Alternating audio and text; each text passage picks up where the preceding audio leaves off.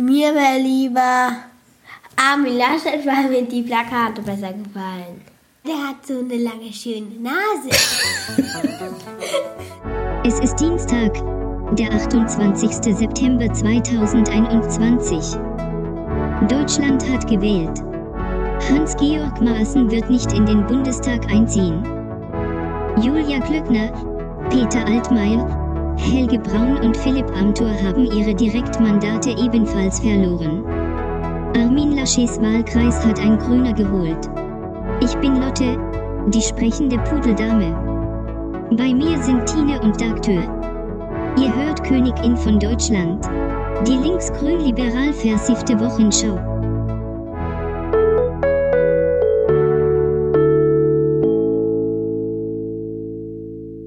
Seine Podcast-Abo-Liste ist so verdammt lang, dass er beim Hören eigentlich einen ganztägigen Fußmarsch mit Lotte hinlegen könnte.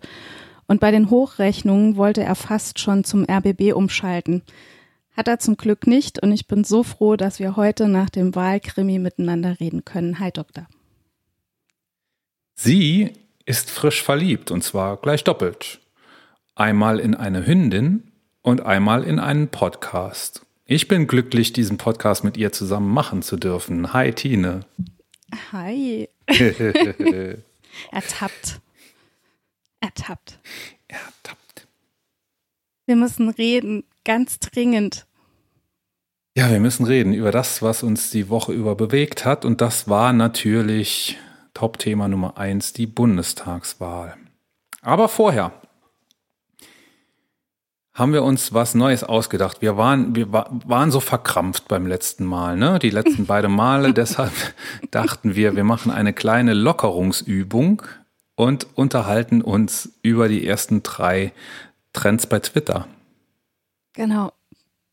Trend Nummer eins ist. Trend Nummer eins ist Jamaika. Jamaika. Hashtag Jamaika. Was fällt uns zu Hashtag Jamaika ein? Ich nehme an, es ist nicht das Land gemeint, sondern die Koalition, mhm. äh, die, glaube ich, außer Armin Laschet niemand will. Armin Laschet und, und äh, wahrscheinlich noch Christian Lindner. Hoffentlich. Oder sehr sicher Christian Lindner. Äh, aber ich glaube, schon bei Markus Söder hört es auf, oder? Ähm, das ist eine gute Frage. Ich frage mich halt, wie regierungsgeil die sind. Ne? Ich weiß gar nicht, also das hat ja schon was Masochistisches. Das wird ja, also wie der Laschet gestern aufgetreten ist in der Berliner Runde, das ist ja, das hat ja fast schrödersche Dimensionen gehabt. Mhm. Aus, ich habe heute Morgen getwittert, aus welchen Zahlen leitet denn der einen Führungsanspruch ab? Also die, ist, ja, die, die Union ist, ist, was das Wahl, was das nackte Wahlergebnis angeht, nun mal ein gutes Prozent hinter der SPD.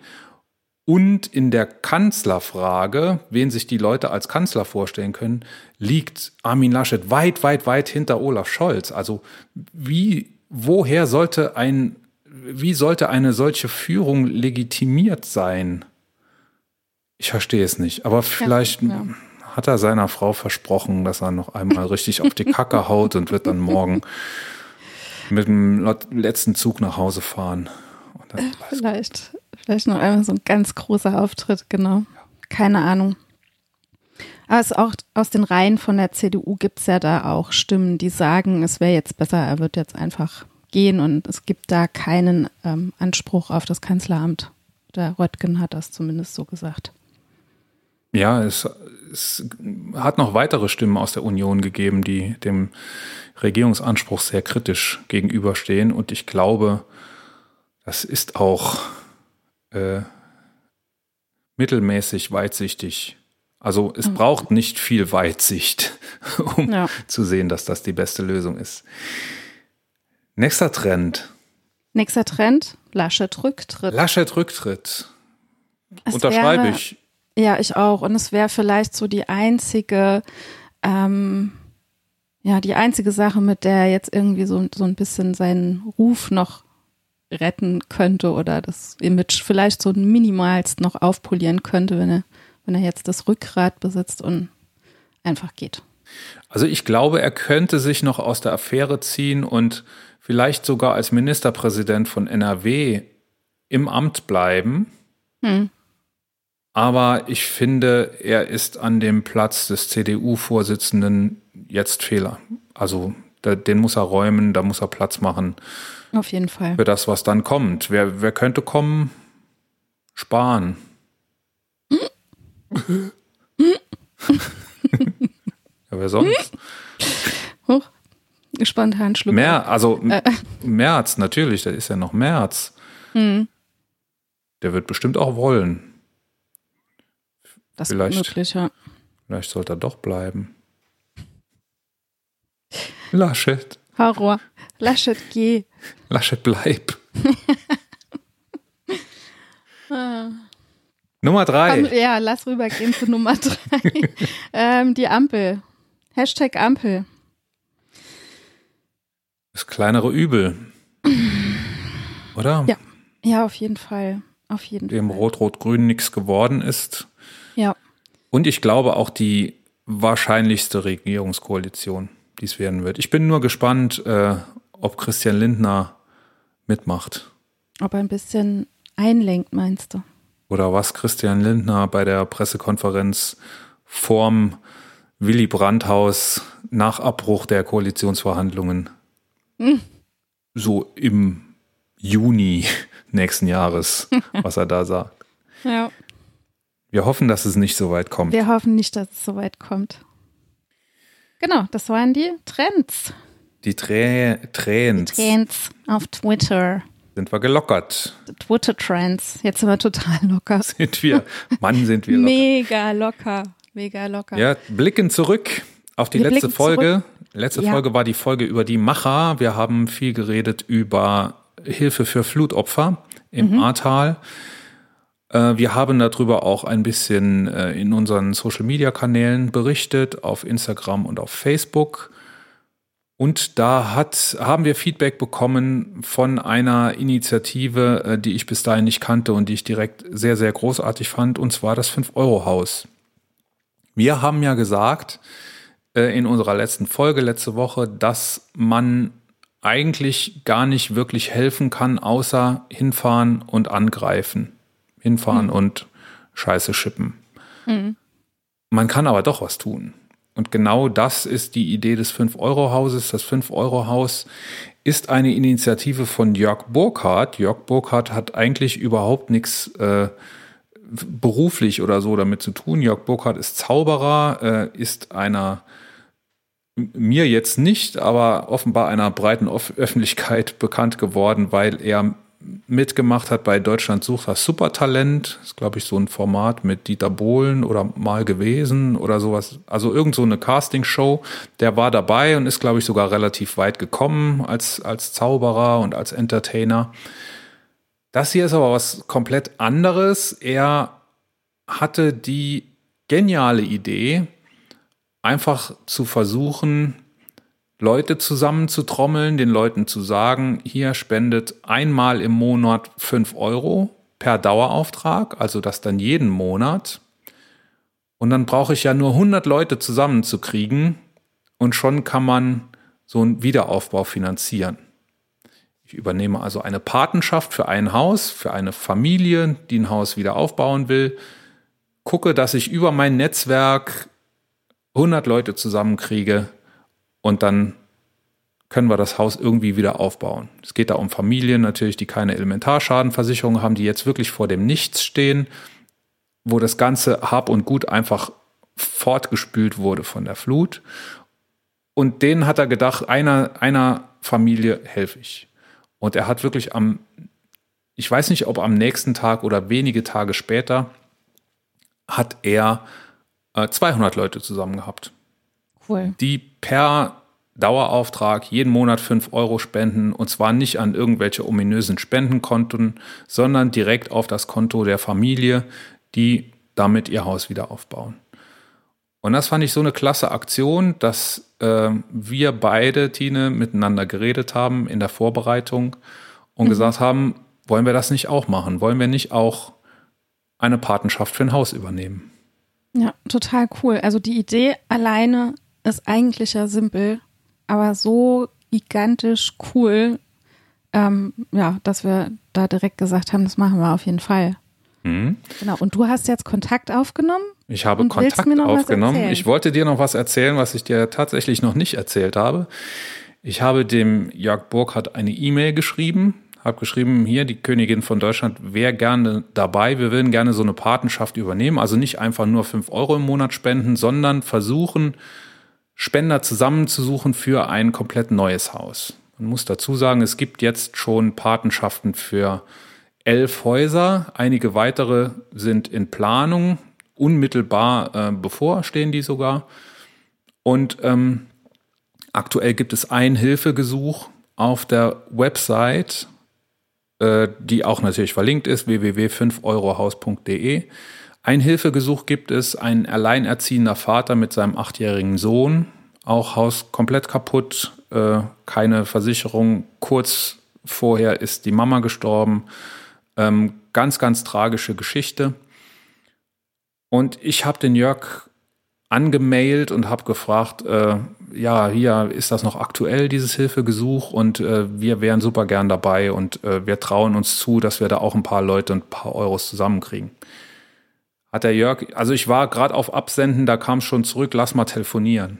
Ach, wie cool. Dann habe ich den Jörg angerufen und dann habe ich gesagt, habe ich so ein bisschen erzählt, sagte, was ist denn das für ein Podcast und so. Und dann habe hm. ich erzählt von uns und ähm, dass wir wirklich gern dabei wären, äh, dass wir äh, auch, denke ich, persönlich nicht allzu schlecht vernetzt sind und dass wir uns das zutrauen würden, sowas zusammenzukriegen. Und habe ihn gefragt, ob dieses Hilfegesuch noch aktuell ist. Sagt er, ja, ist es. Ich schicke dir gleich die, die äh, Daten von, er heißt auch Michael. Mhm. Äh, setzt euch doch mit dem in Verbindung und dann ja, macht er das. Und Ach, jetzt frage schön. ich dich, liebe Tine, wird die Königin von Deutschland Patin dieses Hauses eines alleinerziehenden Vaters mit seinem achtjährigen Sohn und versucht zu helfen beim Aufbau? Auf jeden Fall. Auf jeden Fall machen wir das. Und ich bin auch ganz, ganz sicher, dass wir ganz viele Leute mobilisieren können, die da mithelfen. Sehr, sehr schön. Cool. Cool, dass sehr du das in die Hand genommen hast. Und der Jörg hat auch direkt schon gefragt, wann er mal, wann er mal vorbeikommen soll. Er wohnt leider ziemlich weit weg von hier, deshalb können wir uns nicht einfach treffen, aber dann machen wir das so, wie wir das sonst auch machen, ähm, dass wir fernmündlich miteinander reden zumindest und dann denke ich, werden wir regelmäßig über das Projekt berichten. Ich werde jetzt mich in Verbindung setzen mit dem Michael. Super. Werde fragen, äh, wo der Schuh drückt und ob er sich das vorstellen kann, auch dann vielleicht regelmäßig uns was zu erzählen und äh, zu erzählen, wie es weitergeht. Und dann richtig, würde richtig ich mich gut. super freuen, wenn äh, das was werden würde. Weißt du was, mich baut das alles gerade so ein bisschen auf, ne? Nach diesem ganzen Drama und die Welt brennt und überhaupt, ich finde es einfach auch echt schön zu sehen, dass es wirklich Menschen gibt, die da echt was mobilisieren und ja, also mich rührt das total, sowas. Ja, wie der Alex in der letzten Folge erzählt hat, ne, da, da ähm, geht es eben nicht um die Gräben, die wir haben in unserer Gesellschaft. Da sind die egal. Da mhm. laufen Leute rum mit Onkels-Shirts und QAnon-Shirts und es ist egal. Mhm. Alle ziehen am selben Strang und in dieselbe Richtung. Und äh, das wäre super cool, wenn wir da ein Teil davon sein könnten und wenn wir euch, liebe HörerInnen, motivieren könnten, da mitzumachen. Wir machen natürlich auch beide mit, denke ich. Ja, auf Dina. jeden Fall. Ja, auf ähm, jeden Fall. Brauchen wir schon nur noch 98. Mhm. Und die kriegen wir. Die kriegen wir zusammen. Auf jeden Fall. Yay. Juhu, wie cool. Sehr, sehr schön. Ich habe eben erwähnt, Social Media haben wir. Ist eine super Gelegenheit für euch, liebe HörerInnen, Feedback zu geben. Wenn euch was nicht gefällt, wenn euch was sehr gut gefällt, lesen wir es natürlich noch lieber.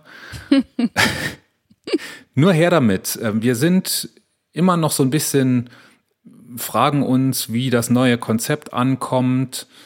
Ähm, es hat sich ja einiges geändert bei der Königin von Deutschland. Wenn ihr es gut findet oder wenn ihr es schlecht findet, schreibt uns auf jeden Fall mal, was cool ist, was schlecht ist, wo wir vielleicht was besser machen könnten. Wir würden uns super freuen. Wir, freu wir kriegen ein bisschen was an Feedback, aber es könnte sehr viel mehr sein. Wir wollen wissen, wie cool wir sind. wir wollen vor allen Dingen auch wissen, welche Themen euch vielleicht mal interessieren würden, die wir für euch mal aufarbeiten sollen. Genau. Vielleicht gibt es da ja auch Vorschläge. Aber ihr könnt uns auch sagen, wie cool wir sind. Jo.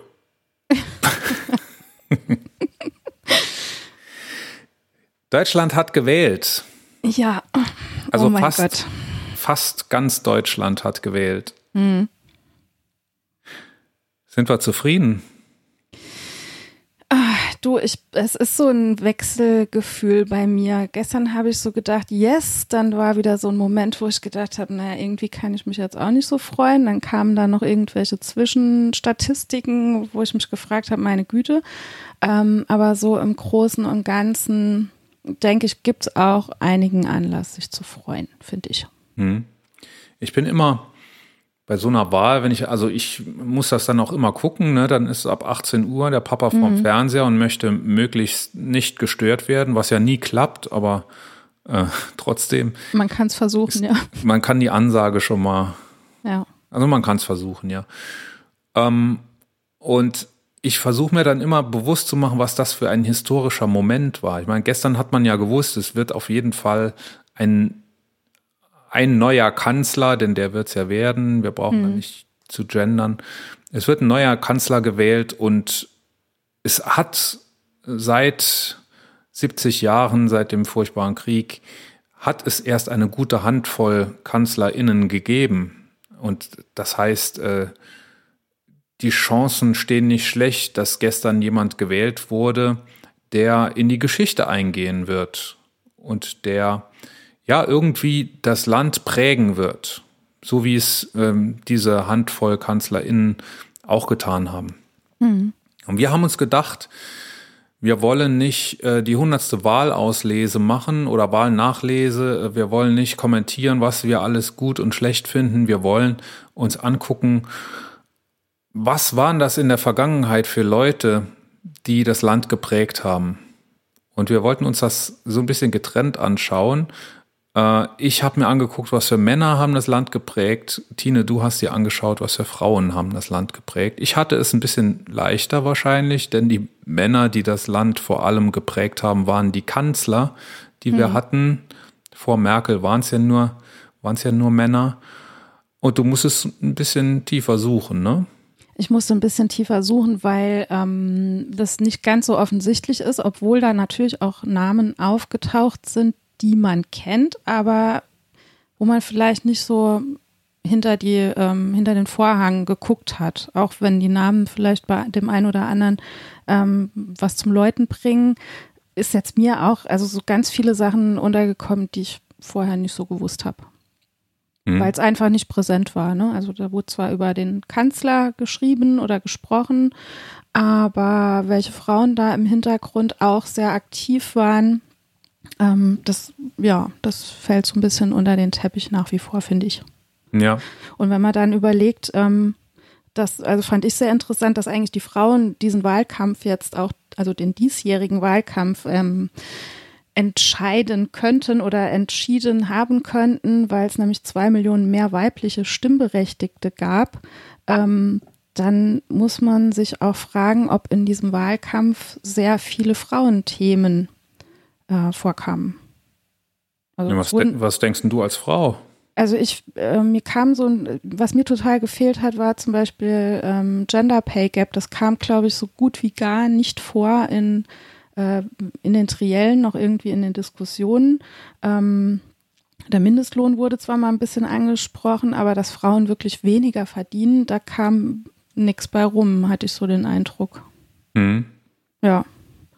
Und es wurden auch wieder irgendwie Alleinerziehende ähm, angesprochen, noch irgendwelche Pflegekräfte, die ja meistens dann doch auch weiblich sind. Das, auch das kam nicht im Wahlkampf vor. Ähm, ich, ich, muss noch was sagen, ich habe eben überlegt, ich hatte sogar zum Gender Pay Gap eine Diskussion auf Facebook mit jemandem ja. von der FDP, mhm. äh, der das tatsächlich geleugnet hat. Dass es der das gesagt gibt? hat, das gibt's auch gar nicht. Äh, oh die Zahlen sind ja aus dem und dem Grund, ich müsste nochmal nachgucken, wie das genau war, aber äh, in irgendeiner Studie würde ja drinstehen, dass das überhaupt nicht stimmt und weil Frauen ja viel mehr Teilzeit arbeiten und so weiter. Mhm. Das ist ja immer dann das Hauptargument, was kommt, was, wenn man näher drüber nachdenkt, natürlich gar keins ist, denn es geht ja um die Bezahlung pro äh, für die Stunde. Ne? Ja. Ja. Und äh, der hat das geleugnet. Der hat es geleugnet, ja. Cool. Naja, okay. Kann man machen. Hm, muss man nicht. Muss man nicht. Selbst als äh, FDPler muss man das nicht.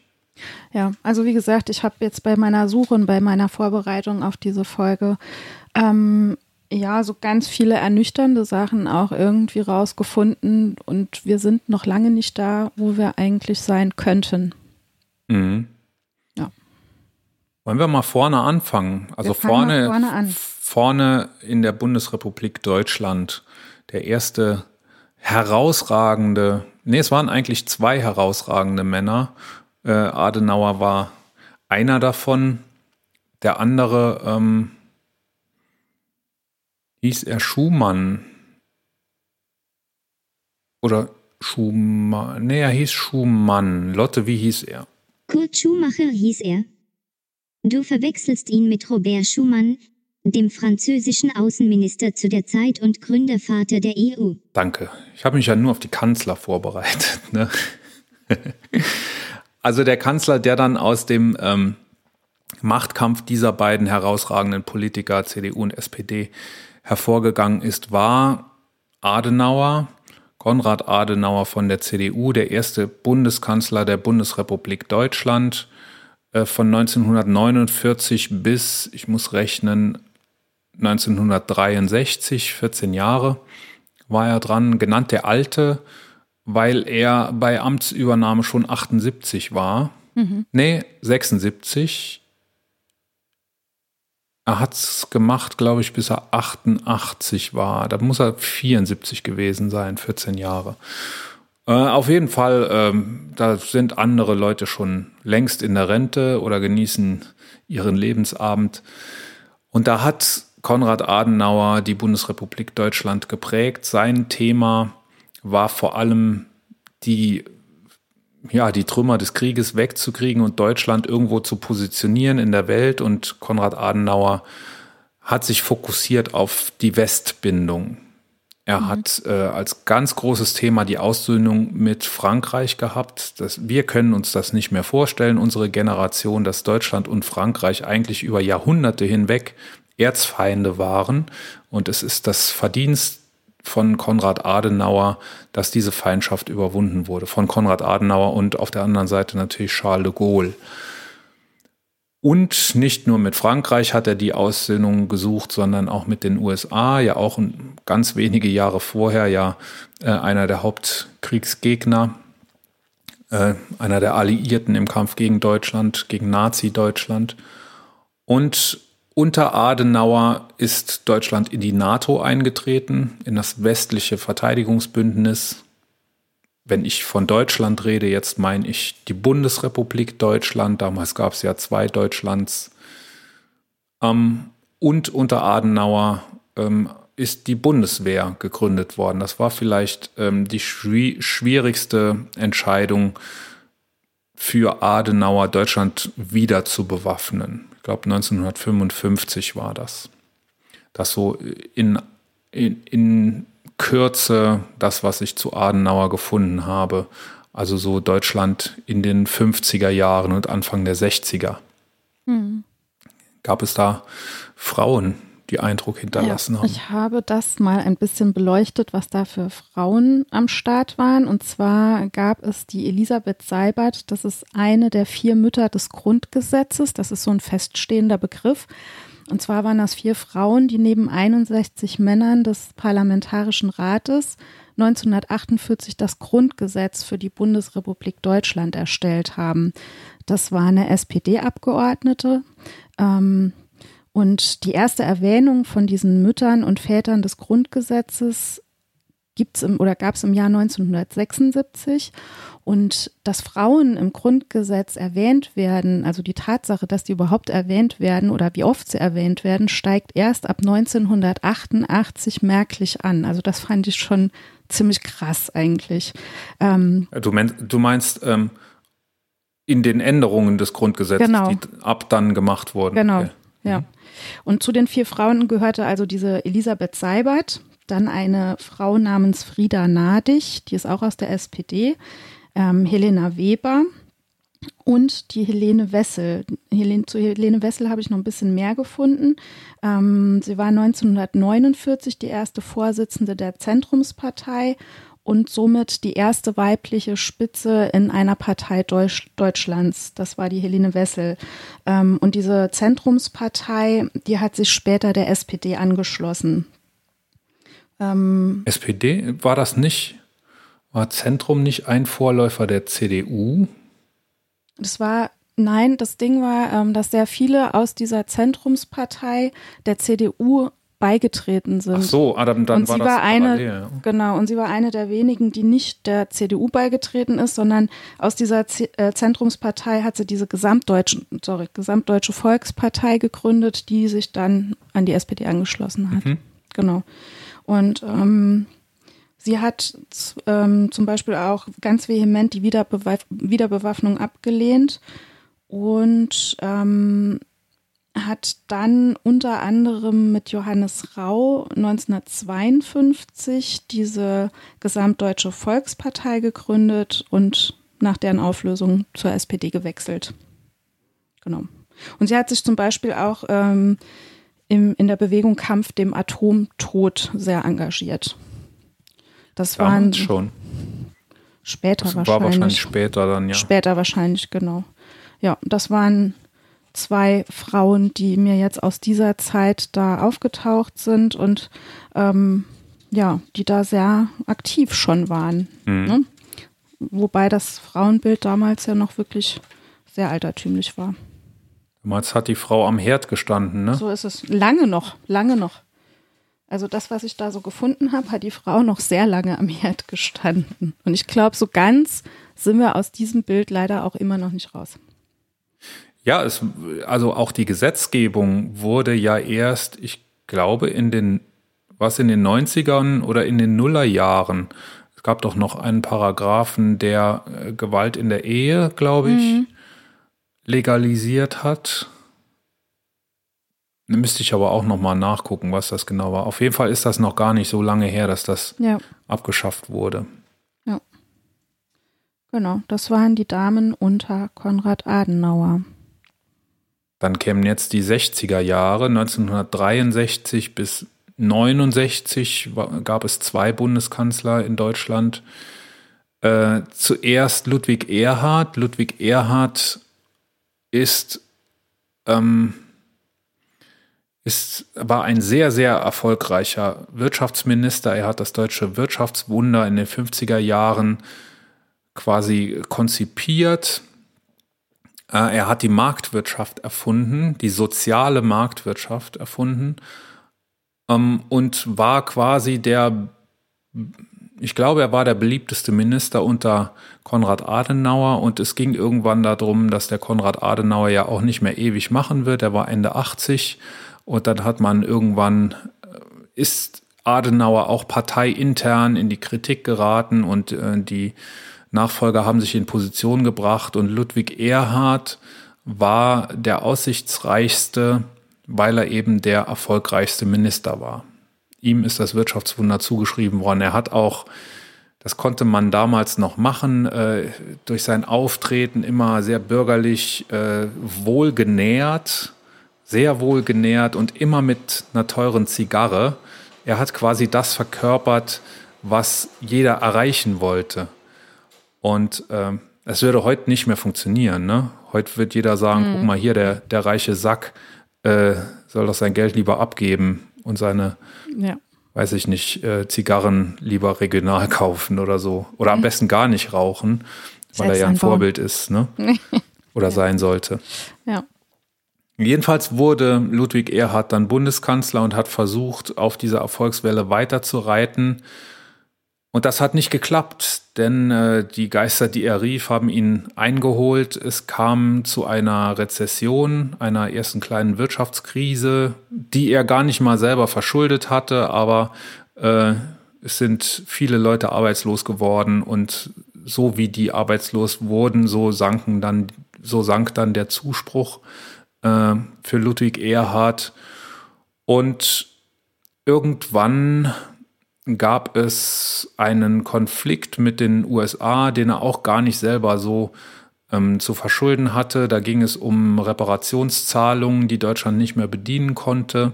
Mhm. Und daraufhin hat die FDP wie äh, noch öfters in der deutschen Geschichte ihre Minister aus der Regierung zurückgezogen und sozusagen die Regierung platzen lassen.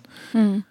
Und daraufhin ähm, wurde ein, ich weiß gar nicht, nee, Neuwahlen gab es da nicht. Es gab, glaube ich, ein konstruktives Misstrauensvotum und Ludwig Erhard wurde abgelöst durch ähm, den Kiesinger. Kiesinger hat dann natürlich nicht mehr mit der FDP koaliert, sondern es kam zur ersten großen Koalition mit der SPD. Mhm. Das war damals ein bisschen komisch, denn damals gab es zwei große Parteien und eine kleine. Die eine kleine war immer so zwischen 5 und 10 Prozent, die FDP. Und ähm, dass da die beiden Großen sich zusammentun gegen die eine Kleine, das war natürlich auch ähm, von heftiger Kritik begleitet, dass die jetzt da durchregieren können und machen können, was sie wollen. Und äh, aber der Kurt Georg Kiesinger hat sich da sehr profiliert als derjenige, der dort vermittelt hat. Er war ein sehr einender Kanzler, vor allem innerhalb der Koalition, aber als solcher wurde er auch außerhalb wahrgenommen.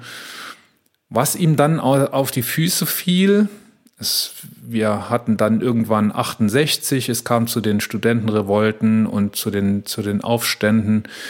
Und es war natürlich kein, kein Geheimnis, dass Kurt Georg Kiesinger Mitglied der NSDAP war. Und das hat man ihm dann vorgehalten. Und so war er dann doch heftig kritisiert. Trotzdem in der Wahl, in der Bundestagswahl, die dann kam, 1969, die erste ähm, Bundestagswahl, der er sich stellen musste. Vorher war er ja ähm, nur vom Parlament gewählt worden. Ähm, die hat er fast mit absoluter Mehrheit gewonnen. Mhm. Aber da kommen wir dann gleich dazu. Was okay. gab es für Frauen in der Zeit? In der Zeit unter Kiesinger gab es eine Frau, die man daher kennt, weil sie den Kiesinger ohrfeigte, und das ist die Beate Glasfeld.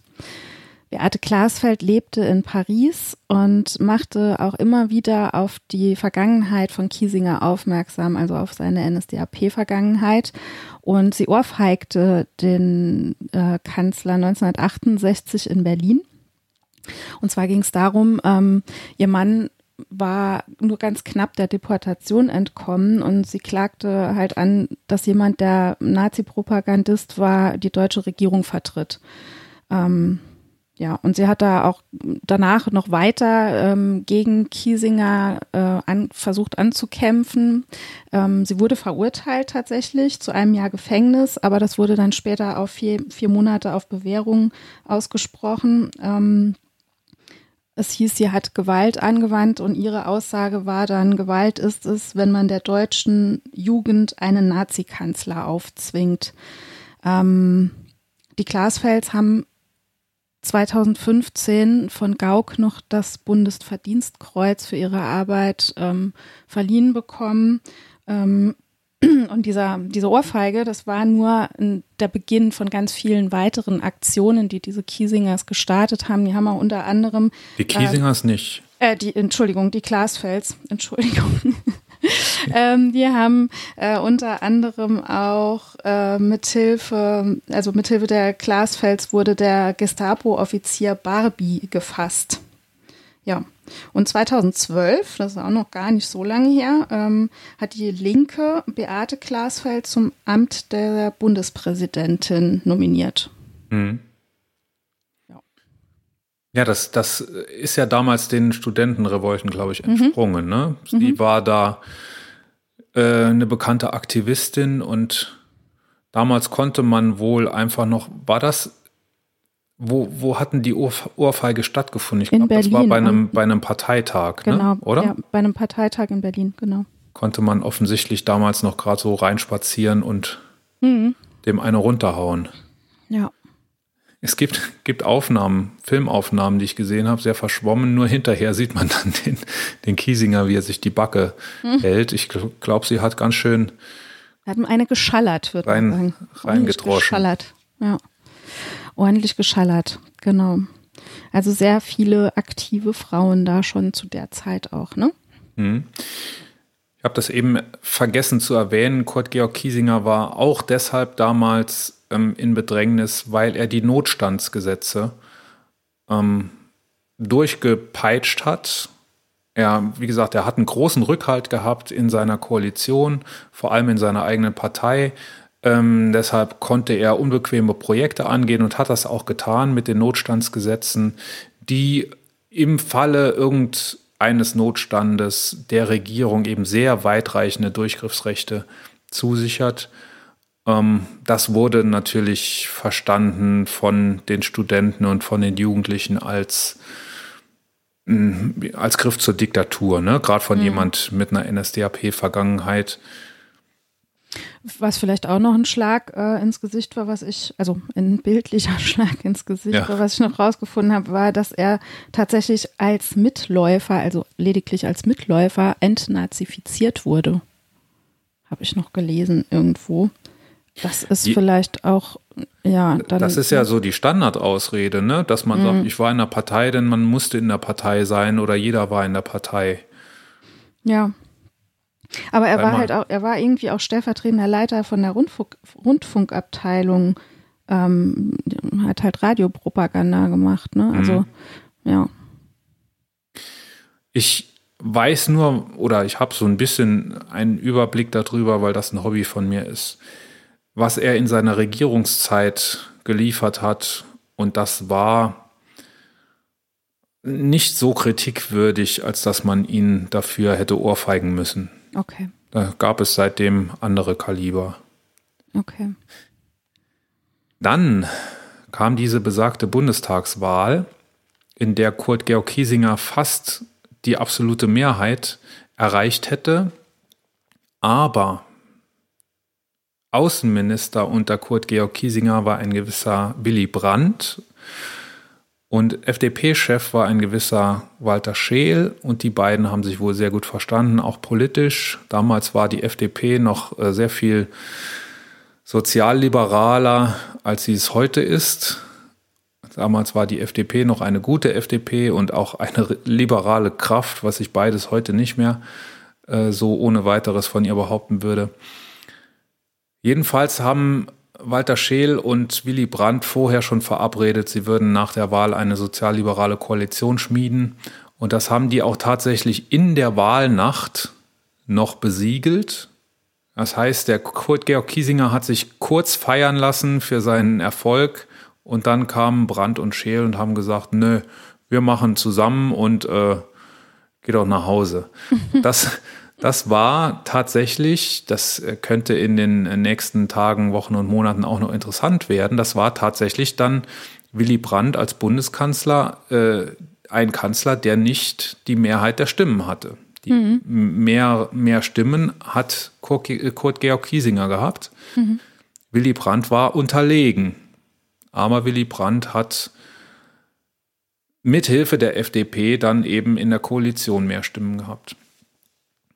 Willy Brandt muss man, glaube ich, nicht viel dazu sagen. Für mich der wichtigste Kanzler in der Geschichte der Bundesrepublik Deutschland.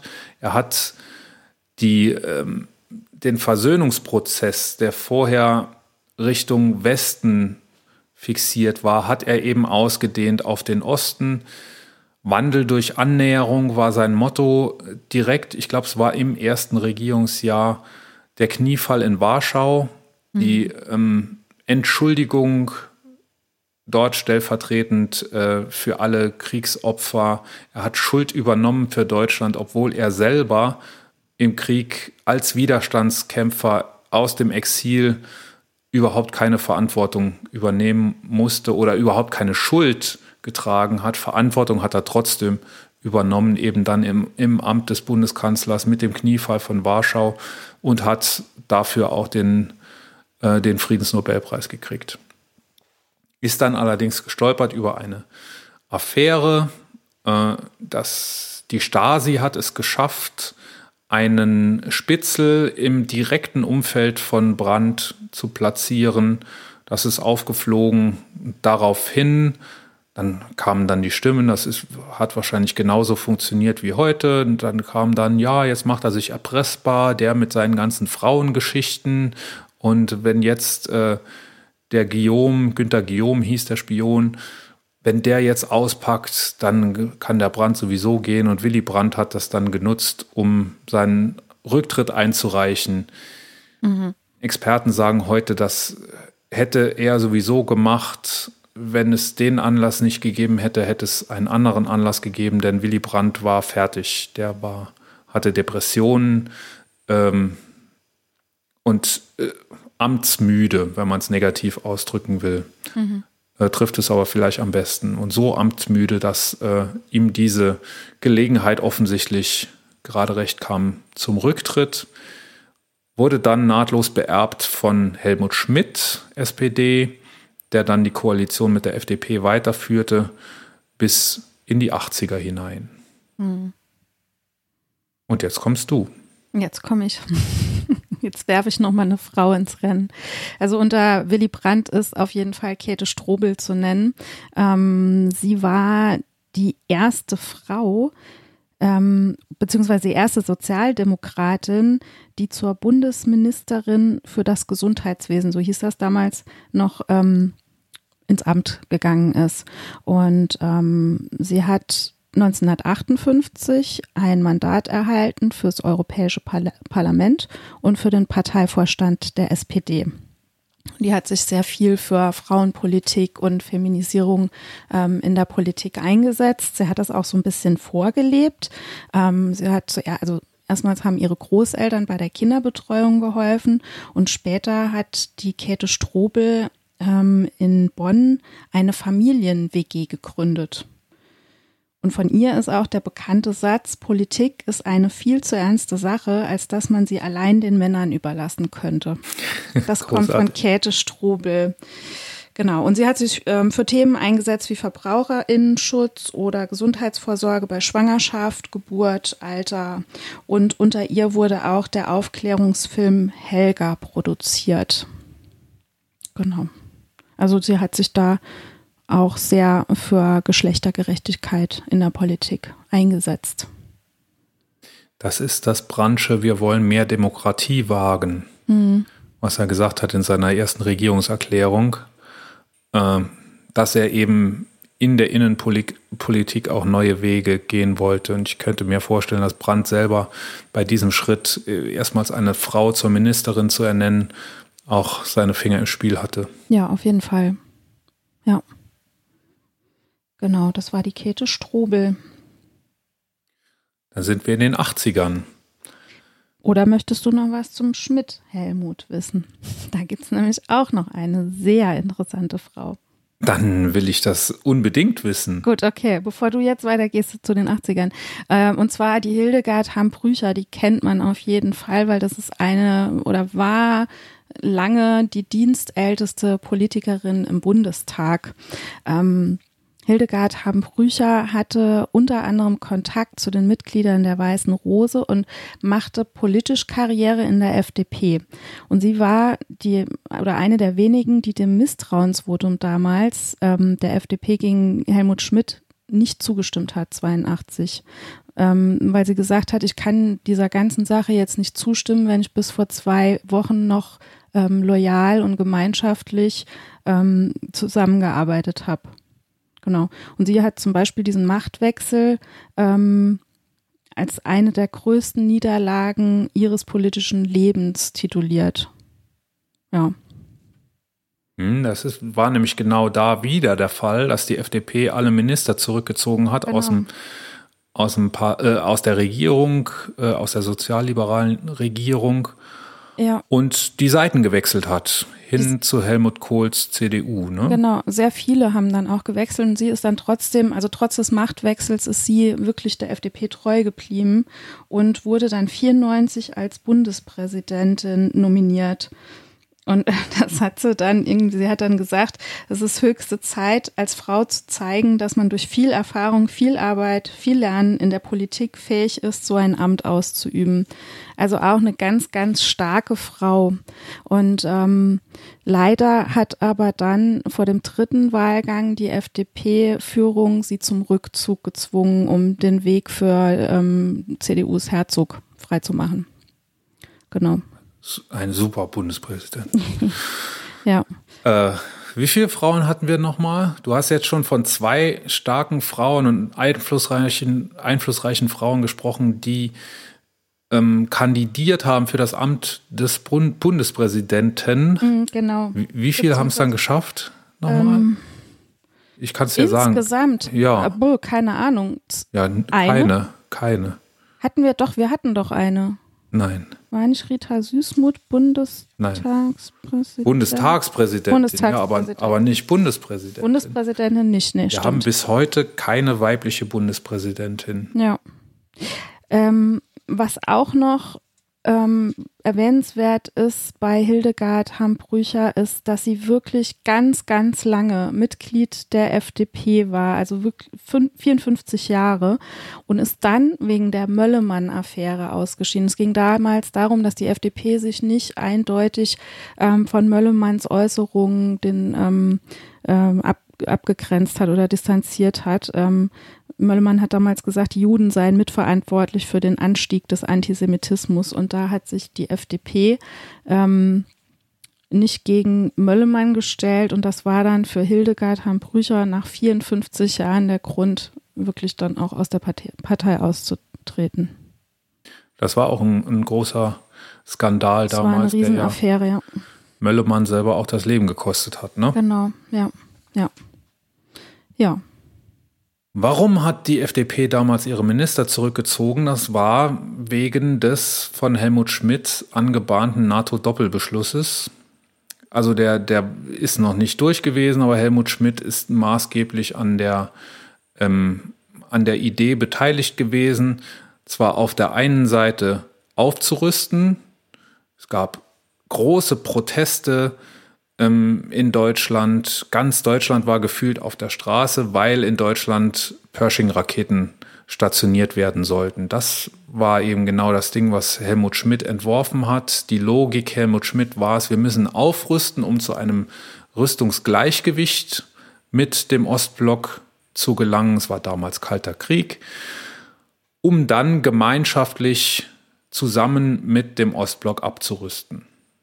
Mhm. Da war damals jeder dagegen, die FDP war auch dagegen, deshalb hat die FDP die Minister zurückgezogen, ist dann übergewechselt ins CDU-Lager.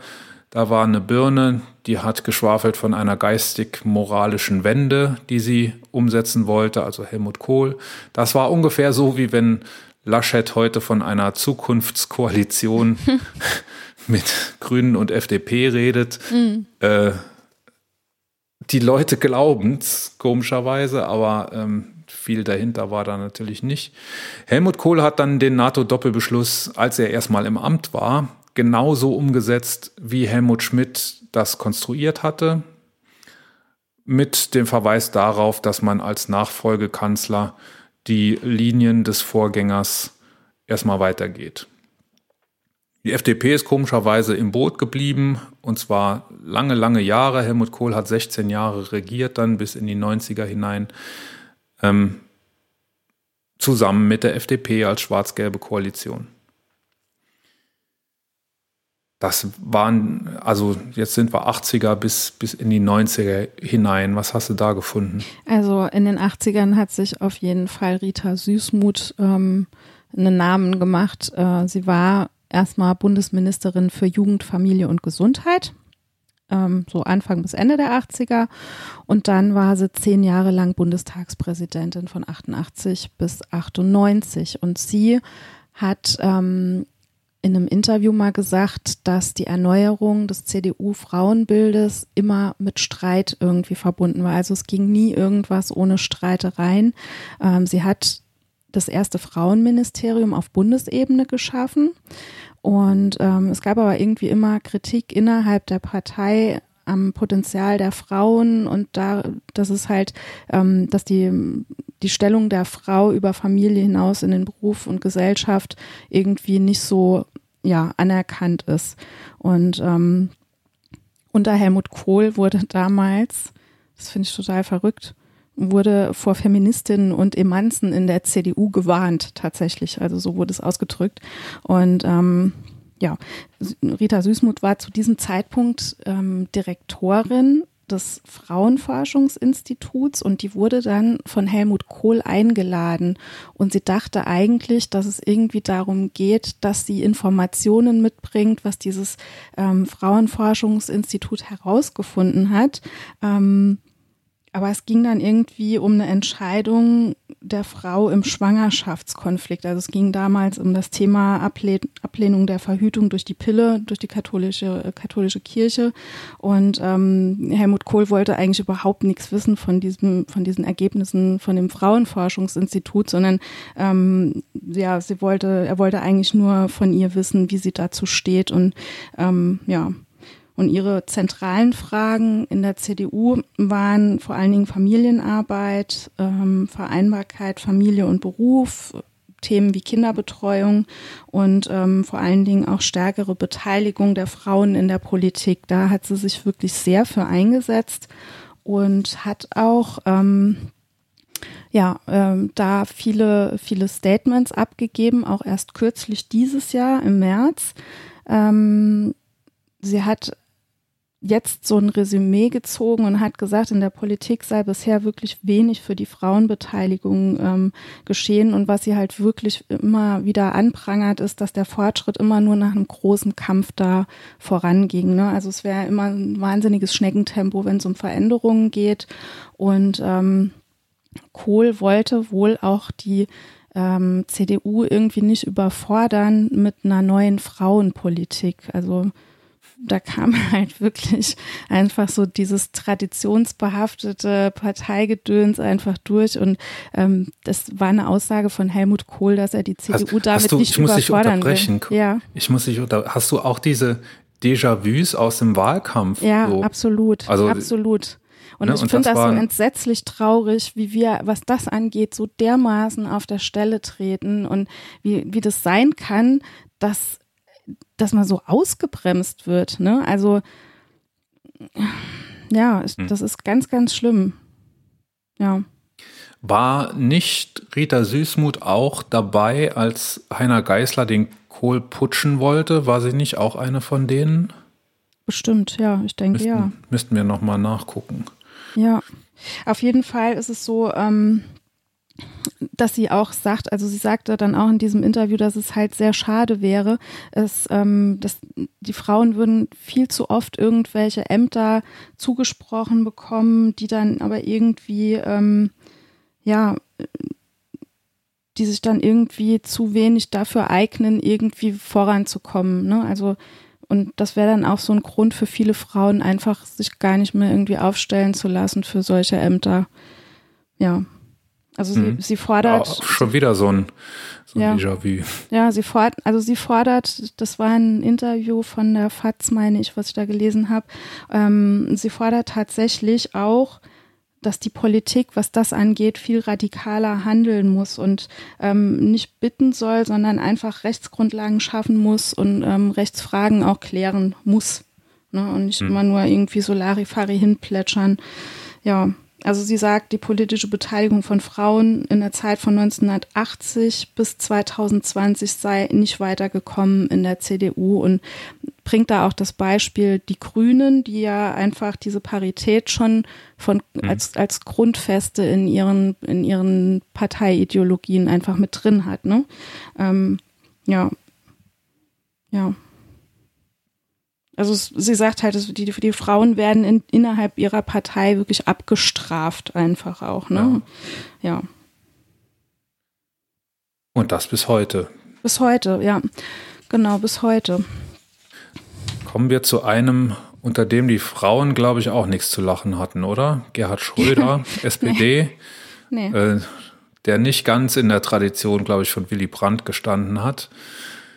Ähm, unter dem hatten schon Männer nichts zu lachen. Davon kann Oskar Lafontaine ein Lied singen. Zu Gerhard Schröder kann ich mich kurz fassen. Sein Hauptthema ähm, zusammen, also was neu war, was fortschrittlich war, war, dass zum ersten Mal eine rot-grüne Koalition geschmiedet wurde. Zum ersten Mal waren die Grünen in Regierungsverantwortung. Joschka, Joschka Fischer als Außenminister hat auch, glaube ich, einen guten Job gemacht als Außenminister. Es kam äh, die, die, ähm, äh, die Balkankrise. Ähm, Joschka Fischer war schwer zu überzeugen. I'm not convinced. Oder excuse me, I'm not convinced. Können wir uns vielleicht, wenn man so alt ist wie wir beide, noch dran erinnern. Das Thema von Schröder waren ähm, Reformen. Mhm. Schröder hat die Harz-Reformen durchgeboxt mit seiner Basta-Politik. Äh, es hat wahrscheinlich auch so jemanden wie Schröder gebraucht, um das durchzukriegen.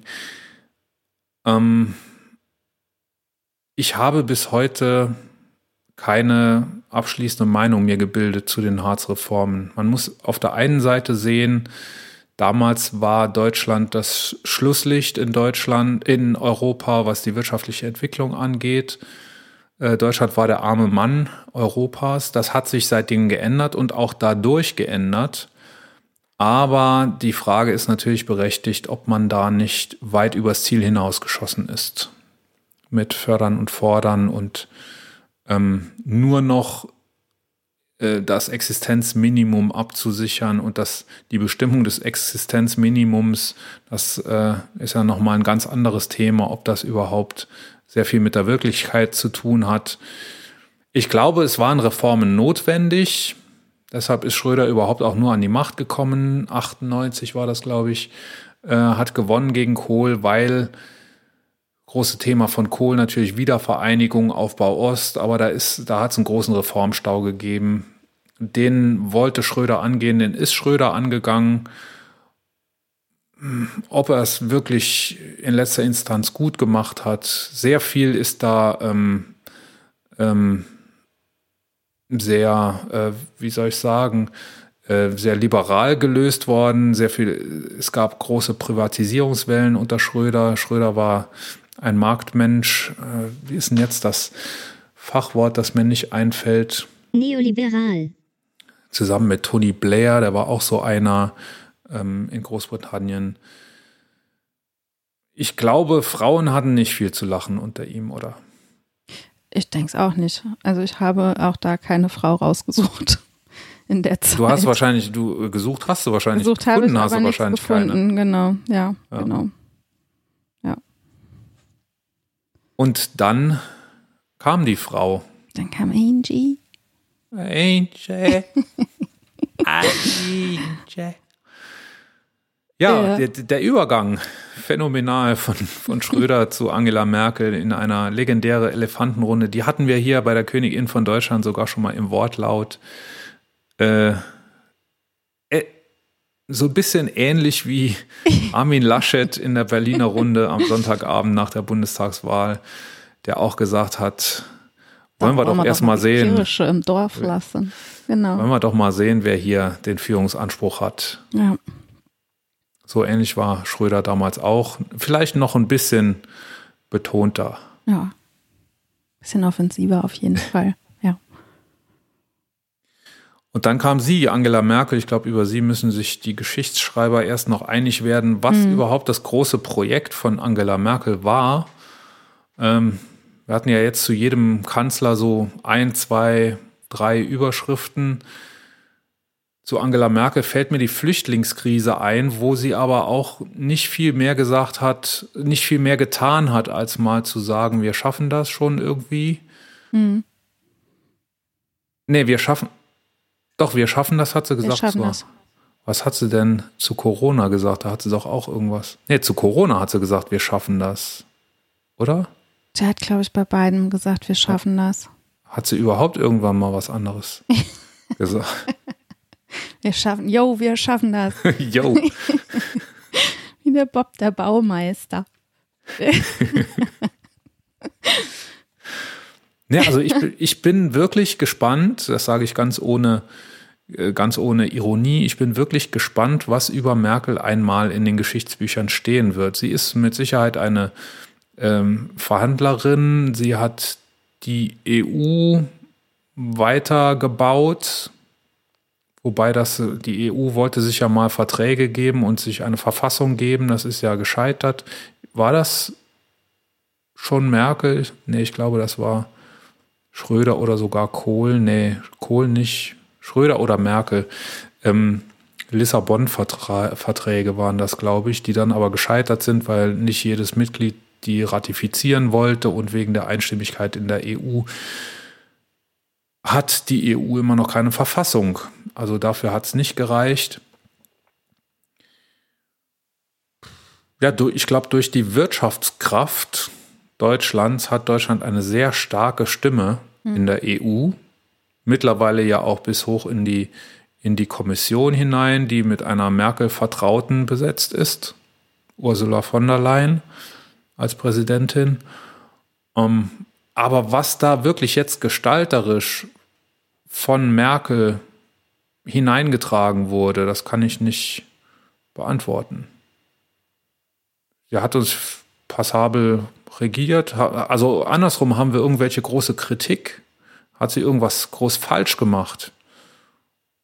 Oh, ich glaube, das wird jetzt irgendwie, also Ah, mit Sicherheit also, gibt es da Punkte, die man da noch äh, im Nachgang zu diskutieren hat. Aber es, es gibt natürlich ähm, so Punkte, ne? die, die Schere zwischen Arm und Reich, die ist auseinandergegangen, ja. da hätte man gegensteuern. Aber, aber es gibt nicht so den, den einen Fehler, den nee. sie gemacht hat, an dem man das festmachen kann, dass die Schere zwischen Arm und Reich auseinandergegangen ist. Ne? Ja.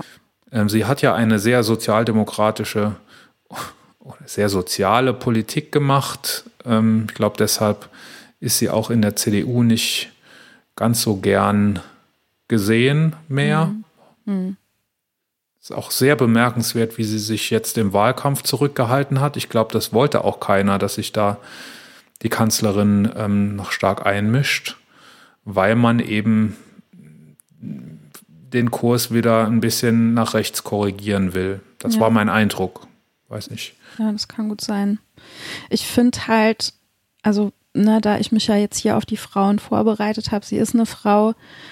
Ich finde, sie hätte das Amt tatsächlich noch ein bisschen besser nutzen können, um wirklich für, also wirklich Frauenthemen auch stark zu machen. Ich finde, sie hat ihren Mann gestanden. Ich glaube, das mhm. drückt es am besten aus.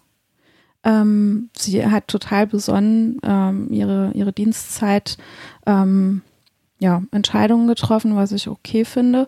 Aber ich finde, es, es wäre so eine geile Chance gewesen, einfach als Frau zu zeigen, ähm, ich setze mich jetzt hier ein für Gleichberechtigung. Und sie hätte wirklich ihre Macht und ihren Einfluss da ein bisschen mehr in die Waagschale schmeißen können und ähm, ja, also wie gesagt, sie, was mir so einfällt spontan ist, sie hat ihren Mann gestanden. Sie hat bewiesen, ja, die Frau kann den gleichen Job machen wie der Mann, aber ähm, darüber hinaus kam da relativ wenig Rauch. Für meinen Geschmack. Sie hat da ja selber, glaube ich, immer so ein bisschen damit geforzelt, äh, dass sie als, als Frau ja die Männer immer an die Wand verhandeln kann, ja, es ja, einfach genau. darum geht, dass die irgendwann müd werden. Ja, ja. Sie hat sich auch ganz, ganz klar ähm, distanziert von, von dem Begriff Feminismus. Ne? Also sie hat gesagt, sie ähm, grenzt sich davon selbst ab. Mhm. Ja. Schade eigentlich. Ja. Ja. Das wäre ihre Chance gewesen. Ja. Ein Thema zu haben. Vielleicht, vielleicht ja. sogar eine, eine Überschrift. Ne? Genau, ne? ja. Habe ich auch irgendwo gelesen, da ging es auch irgendwie so um, um die Diskussion, auch genau die Frage, was, ähm, was hat Angela Merkel so zur besonderen Kanzlerin gemacht, so im Vergleich zu Barack Obama, ne? Ähm, oder ähm, ja, auch im Vergleich zu Michelle Obama, die sich ja weitaus mehr für solche Themen dann auch eingesetzt hat. Ne? Ähm, ja, also diese Diskussion gibt es wohl auch. Ja gut, vielleicht wenn der wenn der Joachim Sauder da so ein bisschen anders. Wenn der sich vielleicht mehr engagiert hätte, vielleicht hätte das auch nochmal ein anderes Licht auf seine Frau geworfen. Mhm. Das weiß man ja nicht. Ja. Aber der war ja sehr, sehr öffentlichkeitsscheu und hat sich da nicht vor den Karren spannen lassen. Aber jetzt so langsam gehen Bilder durchs Netz. Heute Morgen habe ich Bilder gesehen. Waren Bilder im Netz? Ja, ja, Fotos. Mhm. Jetzt, ja. Jetzt also jetzt zeigt man sich. Was jetzt, ist jetzt? Jetzt zeigt man sich. Ach so. Ja, genau. Ja. Sauer heißt dann, ne? Nicht Sauder. Ich habe Sauder gesagt. Hm. Hm. Okay. Wir hatten Frauen, wir hatten Männer. Ich habe eben, habe eben irgendwas ganz Blödes gesagt. Also unter Schröder gab es natürlich auch Frauen, ähm, eine Renate Künast auf jeden Fall und eine Ulla Schmidt auch. Ne? Also das sind jetzt äh, nicht, dass ich das jetzt unter den Teppich kehren wollte, aber ähm, ja, so die sich so ganz, ganz, ganz, ganz doll dafür eingesetzt haben. Ja, die, glaube ich, die sind jetzt unter Gerhard Schröder nicht so durchgekommen. Ja, keine herausragenden Persönlichkeiten, ne? Ja. ja, wenn du das so sagen willst, ja. Ja, ja. ich sage das. Ja, okay, gut. Gesine Schwan hätte ich, Ach, hätte ja. ich mir noch gewünscht in deiner Aufzählung. Ja. Auch, ich glaube, zweimal zum Bundespräsidenten ja. vorgeschlagen, zur Bundespräsidentin vorgeschlagen, äh, aber auch natürlich nicht gewählt. Mhm. So, wir hatten starke Frauen, wir hatten starke Männer. Das wird aber nicht die Zukunft sein, ne? Das wissen wir seit Greta Thunberg. So ist es. Seitdem eine 16, war sie 16, als er angefangen hat, oder mhm. war sie 15, als er angefangen hat ich zu glaub, streiken? 16. Ja. Einfach sich äh, freitags nach oder freitags morgens wahrscheinlich mhm. äh, auf die Straße gesetzt hat mit einem Schild rettet unser Klima. Ja. Und sie hat es geschafft, dass ihr heutzutage Millionen, vielleicht sogar Milliarden Menschen es gleich tun. Irre, ja. Wahnsinn. Das heißt, Kinder an die Macht. Gebt den Kindern das Kommando. Die Kinder sind die Zukunft. Ich glaube, das hat diese Wahl und der Wahlkampf vor allem ganz, ganz deutlich gezeigt. Es gab Kinderinterviews, da haben wir in der letzten Folge drüber gesprochen. Mhm. Ähm, die Kinder waren die einzigen, die die, die haben was geschafft, was in drei Triellen nicht geschafft wurde, nämlich dass die Kandidaten auch mal so richtig aus der Reserve gelockt wurden. Ja. Es gab, weil sie einfach nachgefragt haben, weil sie so das journalistische Einmaleins angewendet haben auch. Mhm wenn da ein Tino Kropalla kommt und sagt, äh, wir brauchen mehr deutsche Gedichte in den Schulen, dass dann mal gefragt wird, ja, was kennst du denn für ein deutsches Gedicht? Ja. Das war ein Kind, das das getan hat. Oder eben äh, die zwei, die Laschet gegrillt haben. Mhm. Wir haben eine kleine Reportage gemacht. Eine kleine wir, Umfrage. Ja, eine Umfrage ähm, bei Kindern was denen so wichtig ist in der Politik. War nicht 1000 Prozent ernst gemeint, glaube ich, oder? Nee. Also wir haben unsere Kinder mal gefragt, was so los ist in der Politik und wie, was ihre, was ihre Prioritäten sind in der Politik. Und das ist dabei rausgekommen. Ich finde es gut, dass wenn Olaf Scholz der neue Bundeskanzler wird, weil die wollen jetzt so ein klimaneutral Ding machen bis 2045 und das kann, das können sie ja alles mit den Grünen anstellen. Dann geht das noch schneller. Also ich bin jetzt kein SPD-Supporter, aber wenn ich jetzt die Wahl zwischen CDU und SPD hätte, wäre mir halt schon lieber, dass das mit der CDU verhindert wird. Wenn ich Bundeskanzlerin wäre, würde ich den ganzen Tag über Tiere reden, weil ich Tiere süß finde. Ich würde äh, die Bus-Bahn-Verbindung verändern, weil, oder halt irgendwie besser ausbauen, zeitlich auch, weil man halt ewig auf seinen Bus und seinen, seinen Zug warten muss. Äh, dadurch würden halt vielleicht sich mehr Leute ausruhen, oder wenn man halt auch die Preise senken würde für die ganzen Tickets, dann würden vielleicht mehr Leute denken, uh, das ist ja viel günstiger, wenn ich jetzt mit dem Zug dahin fahre oder mit dem Bus, weil wenn ich jetzt dafür mit meinem Auto fahren würde, würde das ganz viel Tankgeld kosten und dann ist das halt auch umweltfreundlicher, wenn halt mehr Leute auf Bus und Bahn umsteigen. Wenn ich Bundeskanzler wäre, würde ich die Maskenpflicht wiederherstellen und mehr Au Wasserstoffautos in Deutschland herstellen. Die CDU hat halt auch den Armin und der Armin weiß noch nicht mal, wie man richtig wählen geht. Und da ist meine Erstwahl besser gelaufen als dem seine 70. Er kann den Zettel nicht falten. Mir wäre lieber Armin Laschet, weil mir die Plakate besser gefallen. Der hat so eine lange, schöne Nase. das ist doch die Wahrheit. herrlich, herrlich. Gebt den Kindern das Kommando. So ist es. So ist es. Tut es sofort. Okay. Äh, einer ist immer der Nazi. Yay! Heute bin ich wieder der Nazi. Ich bin Bullshit Ingo. Bullshit Ingo ist jemand, der sehr bürgerliche Positionen vertritt, ähm, wie man sie oft in Telegram-Gruppen liest äh, und an Stammtischen hört. Äh, es ist ein Rollenspiel. Ich vertrete diese Position nicht wirklich, aber ich versuche, ein guter Nazi zu sein. Gut im Sinne von authentisch. Ich werde mit einer Phrase, mit einer Lösungsphrase aus dem Spiel rauskommen. Die Phrase lautet, das ist so, so war ich Bullshit Ingo heiße. Bis diese Phrase fällt, werde ich versuchen, den Nazi zu geben. Es geht los. Tina, hast du gehört, äh, hier wieder von äh, Kindern, die gestreikt haben und die Eltern gleich mit? Mhm. Letztes Wochenende, ne? Ja, gut, schön. Fürs, fürs Klima. Ja, super.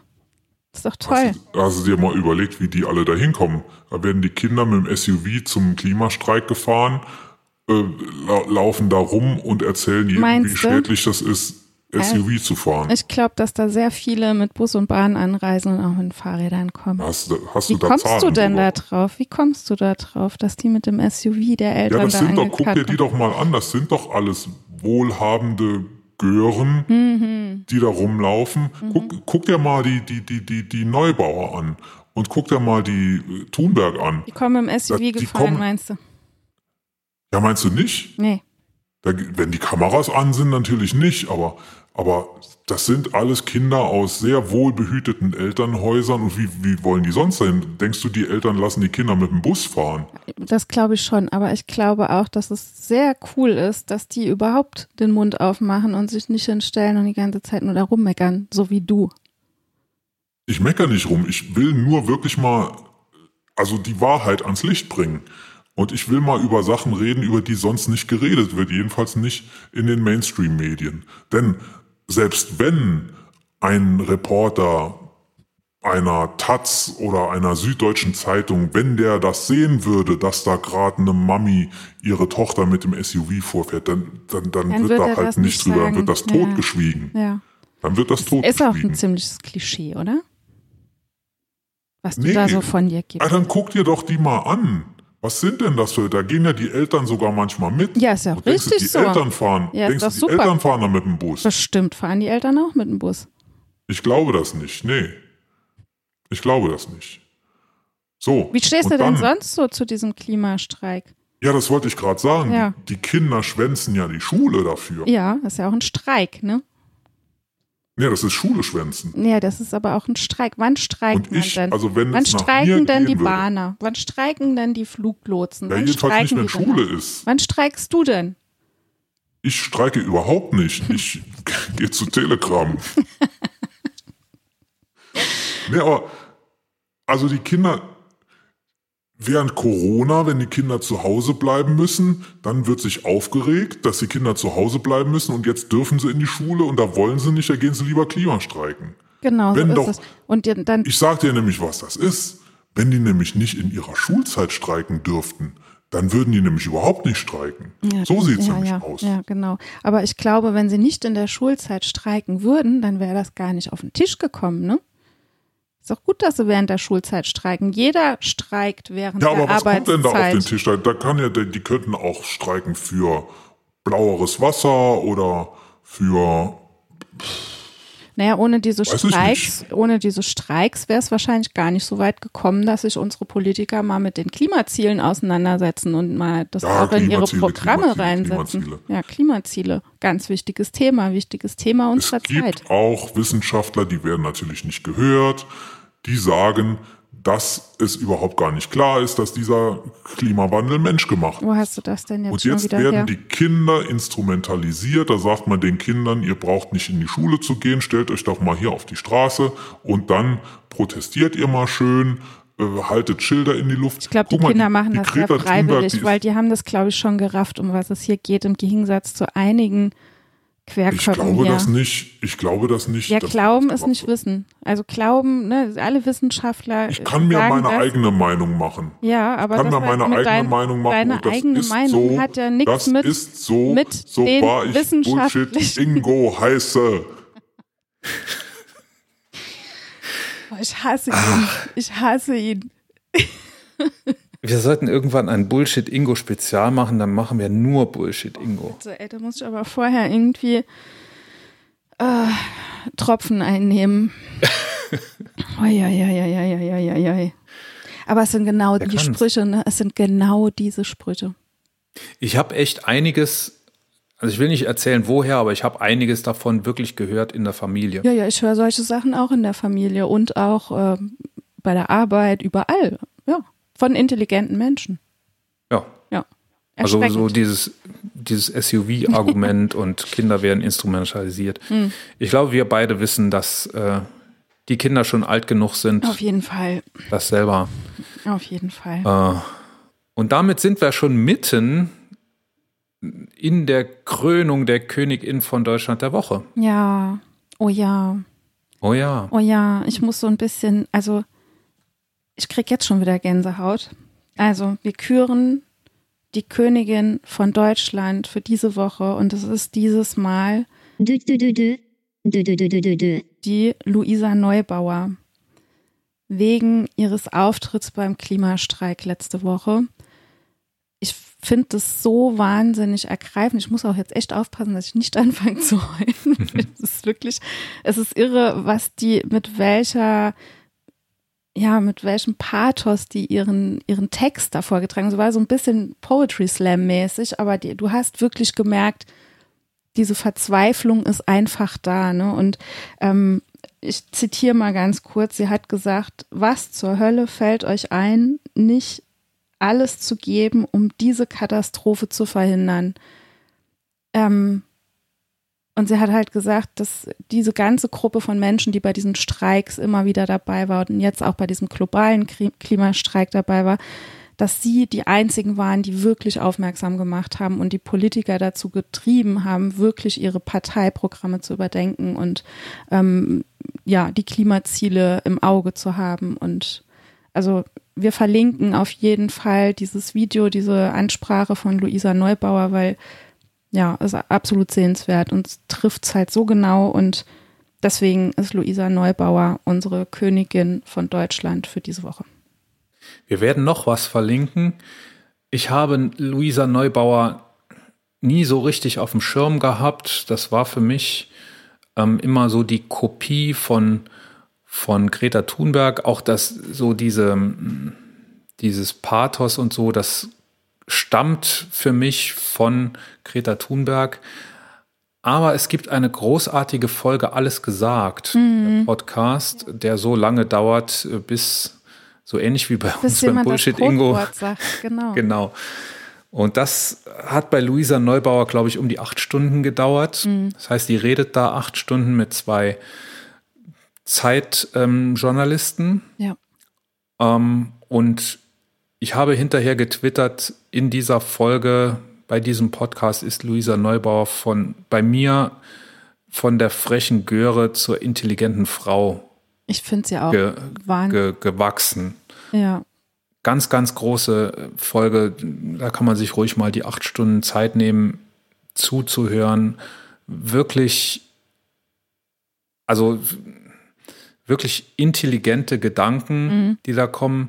Das wird natürlich ne, oft vorgetragen, so ein bisschen, hm, mit vielleicht auch manchmal übertrieben viel Pathos. Aber der Köder muss ja dem ja. Fisch schmecken und nicht dem Angler. Ne? Ähm, hinter dieser Frau, hinter dieser Fassade, die man oft nur sieht, einer Frau, steckt sehr, sehr viel mehr. Und da gibt es so einen kleinen Ein... Nee, ich glaube, sie will auch gar keinen Einblick geben, aber ähm, die schaffen das äh, hinter die, also dass die Luisa Neubauer so ein bisschen auch mal so ein bisschen hinter die Fassade Ja, ja, das haben lässt. die ganz gut drauf da bei Zeit ja. Online, bei dem alles gesagt. Die sind da, die sind da sehr äh, ja, ja, die, penetrant. Die fragen dann auch zwei Stunden später nochmal nochmal nachhaken, nochmal nach, genau. genau.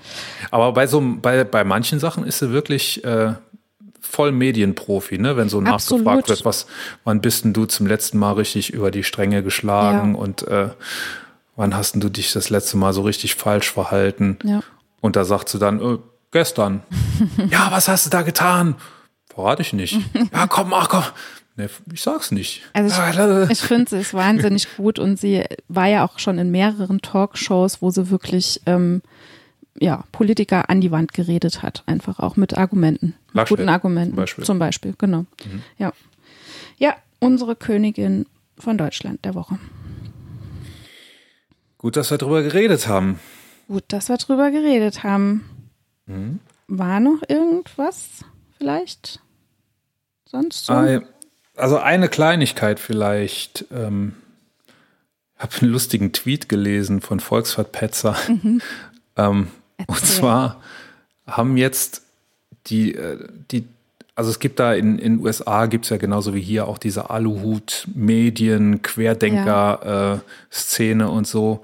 Und da hat man jetzt rausgefunden, dass das Impfen wirklich hilft und dass die, die, äh, die nicht geimpft sind, ja. dass die plötzlich alle sterben. Ach. Also viel mehr als die, die geimpft sind.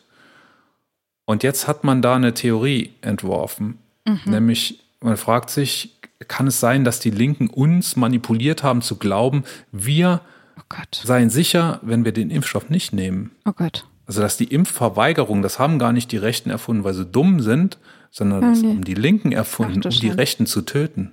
Verstehst du? Mhm.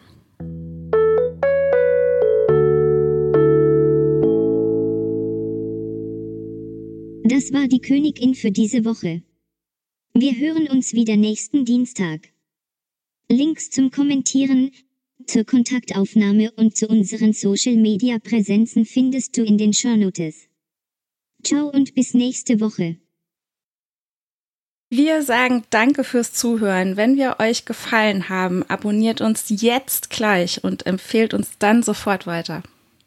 Und wenn wir euch ganz besonders gut gefallen haben, freuen wir uns dann noch über eine gute Bewertung auf eurer Lieblings-Podcast-Plattform, denn das hilft uns sichtbarer zu werden. Vielen lieben Dank und ciao bis nächste Woche.